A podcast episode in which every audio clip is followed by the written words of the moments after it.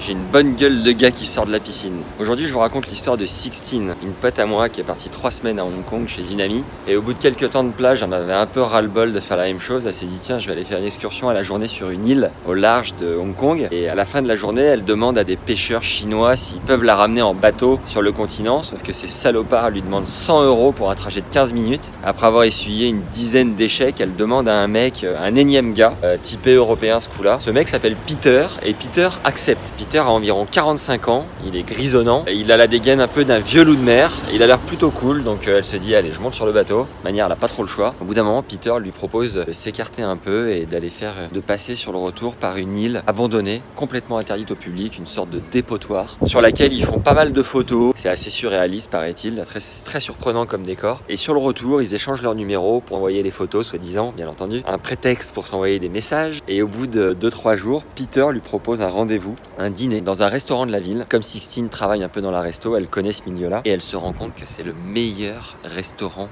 de la ville et aussi le plus cher. Donc elle se dit, putain, s'il m'invite pas, il y en a à peu près pour 500 euros par personne, ça va pas être évident. Le dîner se passe hyper bien, il passe un très bon moment. À la fin du repas, il se chope devant le resto, il lui propose un after chez lui et Sixtine découvre un appart absolument exceptionnel avec des toiles de maître partout, un Picasso de 3 mètres de long dans sa chambre, des empreintes de dinosaures, enfin bref, elle a affaire à un mec archi blindé et c'est pas tout. L'appartement a un rooftop exceptionnel avec vue sur toute la ville et un jacuzzi bien entendu, histoire d'en profiter jusqu'au bout. Sixtine lui, lui annonce qu'elle est là pendant trois semaines et qu'elle est censée squatter chez une pote et le mec lui dit écoute tu prends tes affaires et dès demain t'emménages chez moi. C'est ce qu'elle fait et là à partir de là elle vit trois semaines surréalistes. Ils font la fête tous les jours, ils picolent tous les jours. Elle découvre un, un mec assez spirituel, assez simple, qui aime faire de la méditation quand il se réveille, un peu de sport, mais qui a également euh, de nombreux travers, qui prend de la drogue très régulièrement, euh, qui boit quasiment tous les jours. Un mec assez, euh, assez perturbé a priori, qui a très peu d'amis, qui doit avoir trois potes, et puis c'est tout. Et elle se dit, bon bah voilà, c'est une parenthèse dans ma vie, j'en profite. Et voilà, à l'issue de ces trois semaines, qu'elle trouve magique, le mec lui propose de venir la voir toutes les trois semaines en Europe avec son jet privé, rien que ça.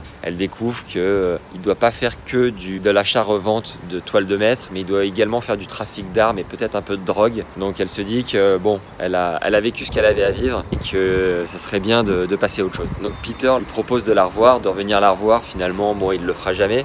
Ils parleront à peu près 15 jours en ligne à son retour. Ils s'enverront des messages pendant 15 jours, mais rien d'autre. Il lui dira aussi qu'il lui enverra une, toile de maître qu'elle attend toujours a priori. Mais bon, voilà, la morale de l'histoire, c'est que d'une petite démarche comme ça, de s'ouvrir aux autres, d'aller solliciter les autres en voyage, peut découler sur des rencontres et des aventures absolument incroyables. Et je pense que c'est tout ce qu'il faut retenir et que ça peut nous faire vivre des choses fabuleuses. Je pense que dans l'histoire, Sixtine aura appris tellement de choses et découvert tellement de trucs grâce à cette petite demande. Alors ouvrez-vous, euh, tournez-vous vers les autres et engagez-vous, nom de Dieu. Voilà, si ça vous a plu, abonnez-vous à la chaîne et allez sur le site maximia.com pour télécharger mon bonus. Vous pourrez ainsi recevoir euh, tous les contenus que je publie chaque semaine. Euh, je vous souhaite un très très bon week-end. Je sais plus combien on est, on s'est encore férié aujourd'hui. Bref, tout le mois de mai 2018 à peu près férié. Donc profitez bien et faites de très belles rencontres. Je vous dis à bientôt. Ciao ciao.